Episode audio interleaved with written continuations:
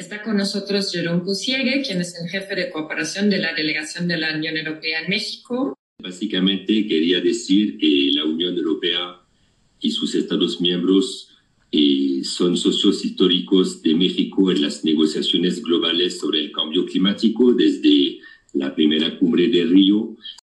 La Unión Europea y México también entienden que la economía verde es una herramienta fundamental para el desarrollo sostenible y la erradicación de la pobreza. Esto fue establecido durante la conferencia de Río más 20. Todos estos grandes proyectos, grandes ideas que constantemente se discuten a nivel gubernamental o a nivel eh, incluso de la Comisión Europea, ¿cuál es la realidad a nivel local? ¿De verdad estarán impactando? Sí, no, ¿por qué? Y vamos a hacer un poco una visión de, eh, de abajo hacia arriba, ¿no? Desde el terreno, cuáles son las necesidades para tratar de entender en qué sentido la cooperación entre América Latina y Europa está teniendo éxito o no, o en qué podría eh, mejorar, qué podría mejorar. Primero que nada, Álvaro Rodríguez, gracias por tu tiempo, gracias por estar aquí.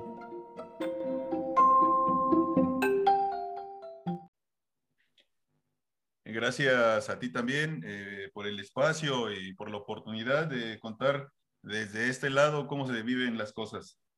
Perfecto, gracias a ti. Pues primero que nada, te pediría que nos describas a grandes rasgos eh, el proyecto, el proyecto que, que, estás impulsando en estos momentos.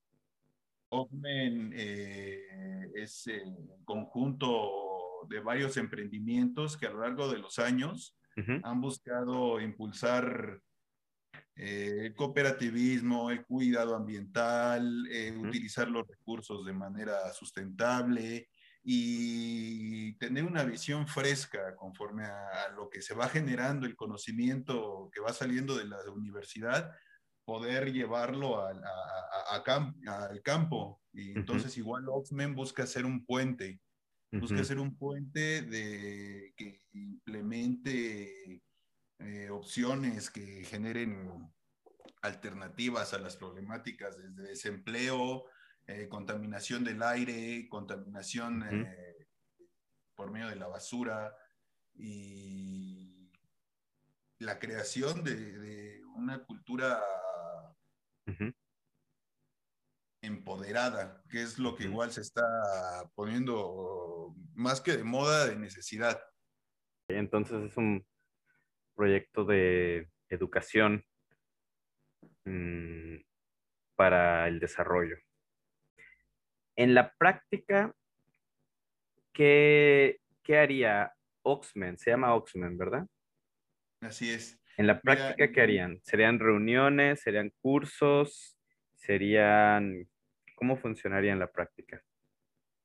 En la práctica son varias modalidades eh, desde cursos certificados y con valor curricular, hasta talleres eh, en donde de la mano de expertos y personal que esté elaborando en atención y prevención a, emergencias, eh, esté llevando el conocimiento a, las familias. También es por medio de contenidos. a lo largo de este último año, me he dedicado a estudiar eh, la generación de estos enlaces de comunicación por medio de las plataformas sociales. Entonces nosotros nos enfocamos en, trabajar con las familias de una manera directa, con la formalización de las eh, habilidades, eh, la captación de los talentos y la gestión con, con las necesidades de las empresas y hacia el público en general, creando contenido que sea bastante digerible. Ok, ok. Se escucha muy, muy, muy interesante, muy, ah, muy ambicioso. ¿En qué fase del proyecto te encuentras ahora? ¿Estás en la planeación? ¿Estás en la implementación? ¿Estás en una... ¿En qué fase se encuentra el proyecto ahora? Eh, en este momento hemos pasado de la experimentación, hemos realizado varias pruebas y estamos en el rediseño. Han sido necesario revalorar varios, varios principios, varias, varias cuestiones, e hipótesis que teníamos y con base también al, eh, al, timing, en este momento ha salido una convocatoria en el CONACYT eh, que precisamente impulsa este, esta mentalidad de crear ciencia aplicable desde la sociedad, capaz de, de, de, generar los cambios que hacen falta. Entonces, eh, este tipo de emprendimiento, de hecho, es, es, me parece que es es parte de la inercia que ya se está generando con las empresas G y con el, con el desarrollo de una visión sustentable desde las empresas para la las comunidades. Ok. Álvaro, cuéntanos un poco de la parte personal, tus razones, tus motivos personales para querer dedicarte al hacer un emprendedor, para buscar ser un emprendedor ambiental? ¿Por qué no simplemente hacer otra cosa? ¿Por qué no buscar un trabajo corporativo? ¿Por qué no buscar eh, simplemente, no sé, eh, tener, ser, un, ser un emprendedor, digamos, más clásico, ¿no? O sea, no sé, compra y venta de naranjas o algo. ¿Qué es lo que te lleva a interesarte por la parte ambiental? ¿Cuáles son las razones? Eh, es una inquietud y un extraño sentido de llamamiento, algo así como una intuición, o, ah, es, es, extraño definirlo, porque si bien eh, desde mi familia, con mi, abuelo, mis padres, eh, tuve contacto con la naturaleza y, algo de la historia de mi región, pues quizás por eso podría ser la primera, el primer contacto y se podría decir que la primera inspiración. Pero aún así, yo puedo decir que, que, que fuera de, digo, mi, hermano tiene la, la, misma crianza que yo y él de ningún momento ha optado por hacer algo así, entonces yo sí lo siento como algo, una inquietud muy en mí, desde muy pequeño. A mi primer emprendimiento fue a los 6, 7 años. Apenas sabía escribir y le hice firmar a mi hermano un contrato de una empresa de pintabanderas en la calle y pintamos tres banderas. O sea, sí, sí, ganamos dinero, Órale. Entonces, sí, es una, una inquietud muy, muy, muy precoz. Aunque, aunque ya en, temas de medio ambiente, eh, pues eh, lo veo como algo orgánico. Empezó con, con el cariño hacia los animales, eh, después el contacto con, con, los primeros auxilios y poder eh, tener en las manos la, la, facultad de, de, evitar que alguien muriera. Más, un poco más grande me dedico a, a salvar animales en los palenques, en los gallos de pelea. Mm, y, a mí me, me, me, trastornó mucho cuando regresé a mi pueblo después de andar en, en, en, la Ciudad de México, entre la universidad, entre los gallos, entre Puebla, entre conociendo. Cuando regresé a mi, a, a, a, mi pueblo, verlo sepultado entre basura. Eso fue algo que me, que me pegó, me, me, chocó muy, muy fuerte. Y por eso yo, yo, yo, yo digo que, que, de ahí podría ser. Aunque, mira, haciendo memoria, recuerdo que cuando elegí carrera, eh, me, me, me, incliné por la agronomía, porque por un lado decía que uno de los negocios del futuro iba a ser la alimentación, pero por otro lado quería regresar a mi región para salvar el maguey, que estaba en, en, enfilándose a estar en peligro de extinción, y, y de hecho ya está tipificado como una especie en peligro de, peligro de extinción. Entonces, pues yo lo veo como algo así, como algo muy, una intuición. Claro, una intuición acompañada también de, de una preocupación por lo local, ¿no? Porque tu, tu región local se encuentre eh, en las mejores condiciones ambientales posibles. Perfecto.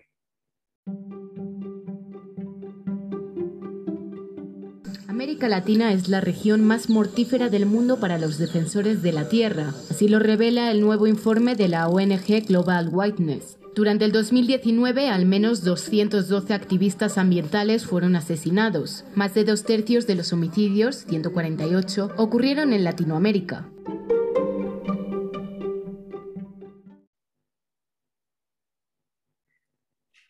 Muy bien, Álvaro. Volviendo al tema del proyecto, que ustedes ya están, ya han hecho pruebas y están evaluando si su planeación, están nutriendo su, su planeación. Dentro de esta planeación, ¿cuáles son los actores clave que ustedes ubican para que el proyecto sea exitoso? ¿Y por qué estos actores son clave?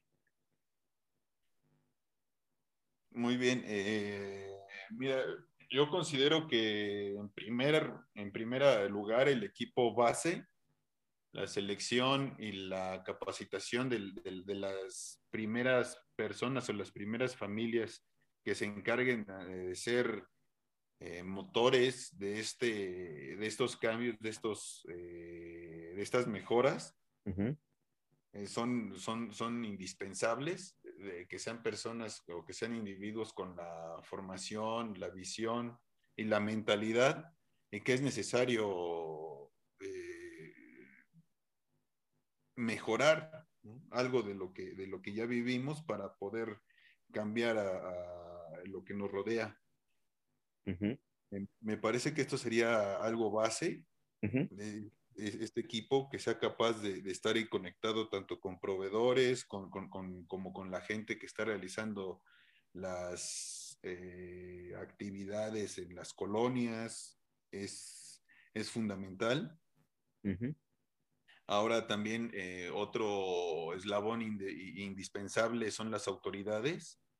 Si se hace buena sinergia con las autoridades y se está conectado con, con los intereses también eh, gubernamentales, se podría contar con seguridad eh, operativa y, el impulso también a que desde las, las fuentes oficiales se contemos con, el visto bueno, ¿no? El like, aunque sea. claro, un like siempre ayuda. Y principalmente, eh, a mí me parece que es muy importante eh, garantizar que el mensaje sea muy claro, que esto se trata de, generar el emprendimiento ambiental, sin caer en, rollos o en discursos de eh, activismo o, cuestiones en que muchas veces, en lugar de, proponer alternativas o soluciones, pues, giran en torno de la, misma molestia, ¿no? Ya. O sea, evitar como una demagogia. Demagogia eh, que sin duda es parte del debate cuando se habla de el, enfrentar el cambio climático. Hay iniciativas que son más serias que otras, hay unas que sin duda son poco camufladas, ¿no? Como de, no, pues nosotros para combatir el cambio climático, pues vamos a dar dinero para esto, pero en realidad no hay un análisis profundo de fondo. Entonces creo que es un buen, buen principio. En, ¿Cuáles son las principales dificultades y retos que visualizas para llevar a cabo este proyecto de, de Oxman? Pues me parece que los retos principales es mantener el ritmo prometido y generar una gestión adecuada. Eh, gustaría recordar que nuestro objetivo principal o de inicio es en una región de 144 mil personas, con 500 familias, comenzar con la base, eh, a capacitarlos en temas de prevención, de análisis de riesgo, de respuesta a emergencias y también darles las herramientas para poder eh, ofrecer servicios de cuidado de, los espacios de las áreas verdes o crear, crear su propia área verde. Eh, con algunas alternativas consumibles o medicina tradicional eh, dentro de su casa. Entonces, este tipo de, de, proyectos se enfrentan al reto de contar con, la motivación y la formación adecuada de sus fuerzas básicas. Eh, me parece que otro, de, otro factor a, contemplar es la incomodidad con los intereses financieros o de poder que pudieran surgir en caso de,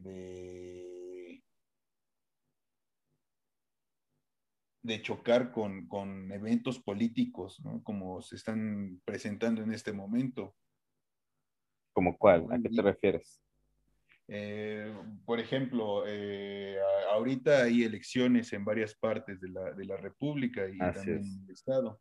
Entonces, eh, recordando la experiencia de hace un año, que se hicieron algunas pruebas, por ahí algunos políticos dijeron que iban a apoyar, que estaban interesados, jalaron algo, algunas de las propuestas para su, su, su, plataforma y pues lo de, lo de siempre, ¿no?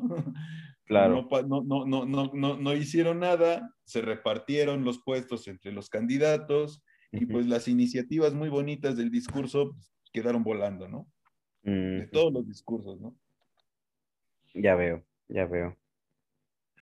Me parece que constantemente cuando se habla de cambio climático en un país como México, y creo que lo mismo se puede extender a casi toda América Latina, se ve como una especie de un problema de lujo para mucha gente. O sea, mucha gente que está más bien preocupada por llegar a fin de mes, por pagar la renta, por ver que, me voy a, cómo voy a encontrar un trabajo, cómo voy a mantener el trabajo que tengo. Evidentemente, si tú llegas y les hablas de cambio climático, van a decir yo que, que a mí, ¿qué quieres que yo haga? Es algo demasiado grande, ya es que apenas puedo tener un trabajo. Y justo antes de la entrevista hablábamos un poco sobre esto, de la necesidad de que en América Latina surja un discurso latinoamericano hacia el cambio climático, porque el discurso europeo o el discurso, bueno, en este caso europeo, difícilmente va, a, pegar, eh, va, a tener un, eco importante en América Latina, porque son condiciones muy distintas. En, en Europa el cambio climático se entiende más bien como un ejercicio de transición energética y de consumos, reducción de, hábitos o, cambio de hábitos de consumo y transición energética. En, América Latina, el, todo esto se tiene que hacer en un ambiente de profunda desigualdad económica. Entonces, es difícil cuando llegues a, un, a una ciudad, un pueblo, una comunidad o una familia, a decirles, ustedes tienen que reciclar si no va acompañado de, y eso a mí que me reditúa económicamente. Si lo puedes acompañar en, la parte de cómo esto te puede redituar, cómo esto te puede hacer salvar eh, o ahorrar dinero, ¿no? Mi, propia familia en México, eh, ellos tienen un calentador de agua solar y a partir de ahí son super fans del calentador de agua solar y, de la, y están como muy, mucho más abiertos porque han visto la reducción en sus cuentas, ¿no? Entonces, la estrategia tiene que ser muy, muy de la mano con lo económico. Al menos eso lo, lo comentábamos un poco antes de, comentar, de comenzar esta entrevista. No es posible preservar exclusivamente con altruismo un bien público global como el clima, debido a las tentaciones de obtener beneficios sin ningún compromiso. Por eso, es necesario aplicar políticas públicas, regulaciones e instrumentos de mercado en el marco de un acuerdo global que reconozca las responsabilidades comunes, pero históricamente diferenciadas. El gran reto del siglo XXI para América Latina y el Caribe es contribuir a la preservación de un bien público global como el clima. Ello representa al mismo tiempo la gran oportunidad para promover un cambio estructural hacia un desarrollo sostenible, que permita alcanzar una senda de crecimiento económico baja en carbono con inclusión social y preservación del medio ambiente. Muy bien, Álvaro. Y hablando un poco más en el tema del financiamiento, ¿podrías profundizar en qué problemáticas percibes en el horizonte para, para obtener financiamiento o para autofinanciarse? No sé cuál sea su estrategia de financiamiento. ¿Qué problemas, qué retos ves en el horizonte? Mm, eh, en estos momentos, eh, precisamente, eh, hemos replanteado porque habíamos iniciado con, el, con recursos propios, con ahorros, sin buscar el, el, financiamiento, más que nada por desconocimiento. Entonces, actualmente hemos estado en, en contacto, investigando constantemente, hemos estado investigando acerca de las fuentes que existen y más que nada sería la falta de, formación acerca de cómo acceder a estos recursos, porque llegar a la información, a, las convocatorias, no es tan difícil.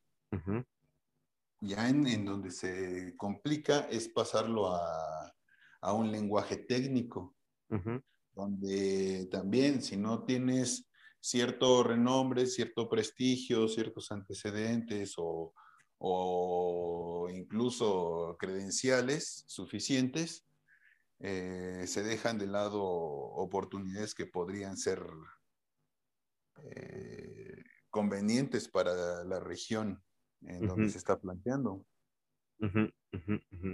Muy bien.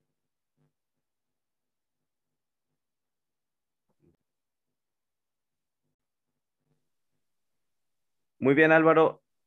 Como sabes, Futuros es un podcast especializado en la relación entre América Latina y Europa. En ese sentido, en tu búsqueda por financiamiento, ¿has encontrado o escuchado de alguna propuesta que venga de la Unión Europea para apoyar la sustentabilidad?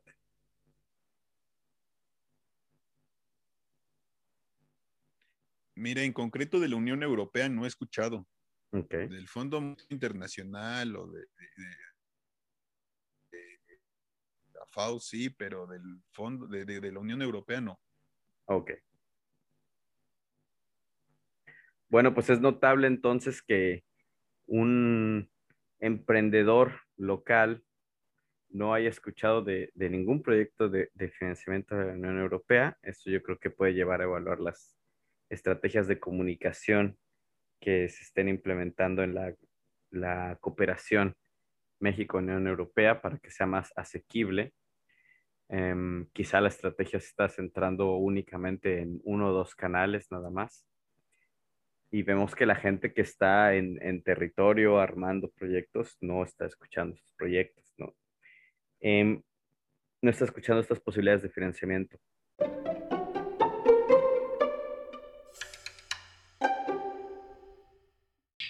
Me preguntaron cuáles son los retos y oportunidades que identifica la Unión Europea en México y Latinoamérica en el contexto post-COVID-19. La Unión Europea considera que esta situación es una oportunidad única para relanzar el tema de la transición verde como modelo de desarrollo sostenible a mediano y largo plazo, tanto para el planeta como para las personas.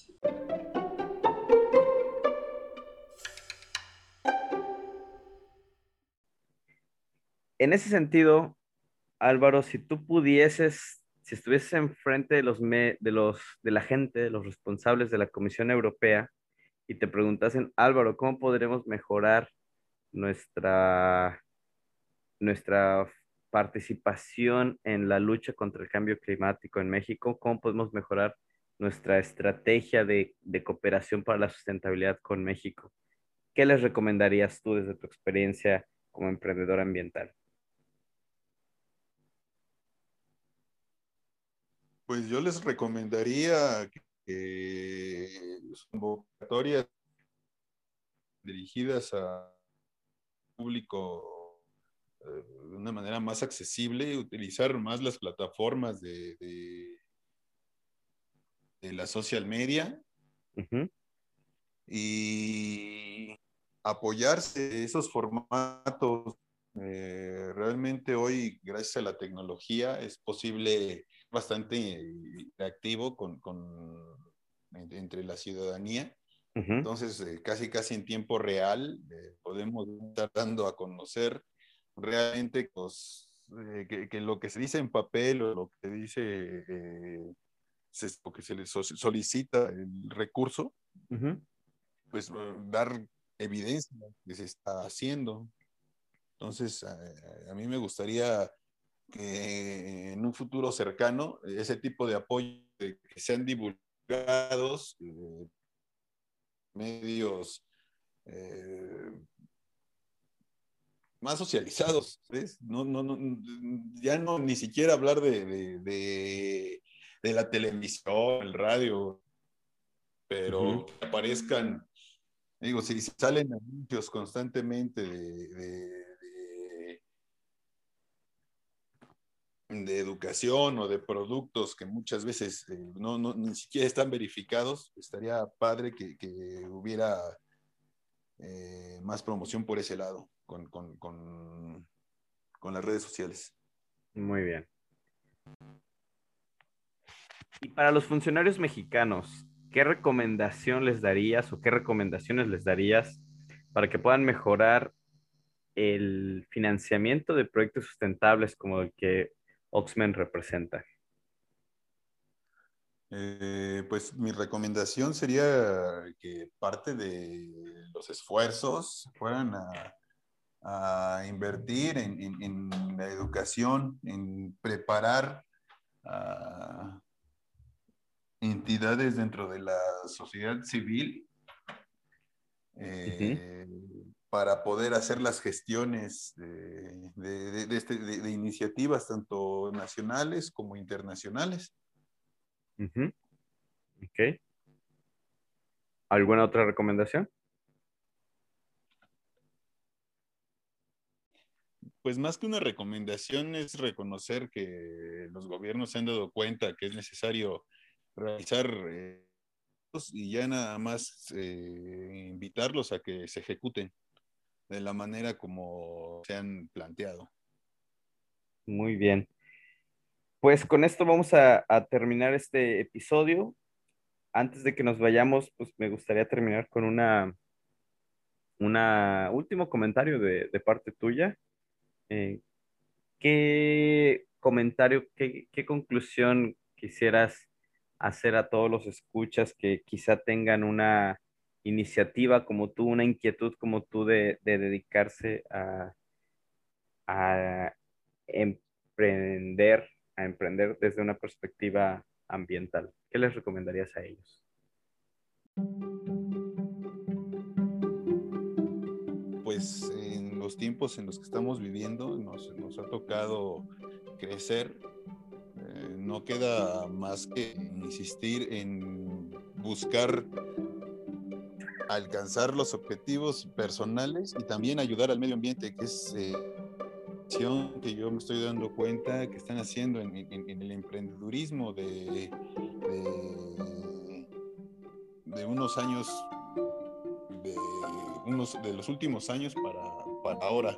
Y ahora, de ahora en adelante va a estar impulsado eh, por la necesidad de, de sobrevivir a las condiciones que se están presentando.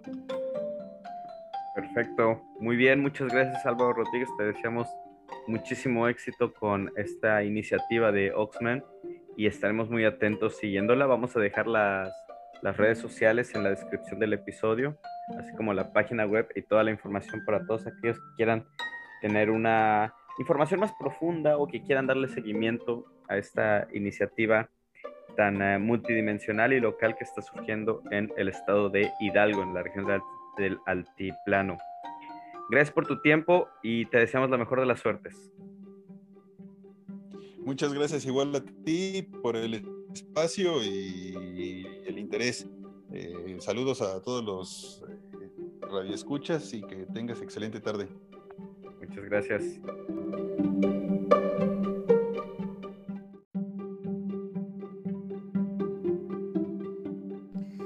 Sería todo por nuestra parte. Muchas gracias por escuchar este episodio de Futuros.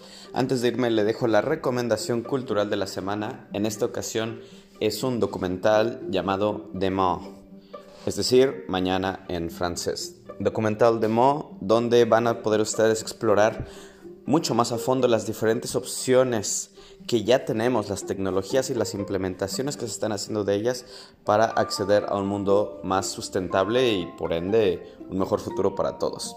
Esa es la recomendación de la semana, el documental Demo, para que quieran profundizar más en el desarrollo sustentable a nivel local. Yo soy César Vargas, esto fue Futuros, el podcast del Instituto de Política Internacional. Sígase cuidando, la pandemia ya me lo termina. Cuídese mucho. Justicia climática es justicia social. Ya no podemos seguir teniendo cumbres y conversaciones sobre lo que debe cambiar, porque ya tenemos todas las soluciones que necesitamos. Lo que falta es implementarlas. La industria de combustibles fósiles y los sistemas que perpetúan la crisis climática dependen de la existencia de zonas de sacrificio.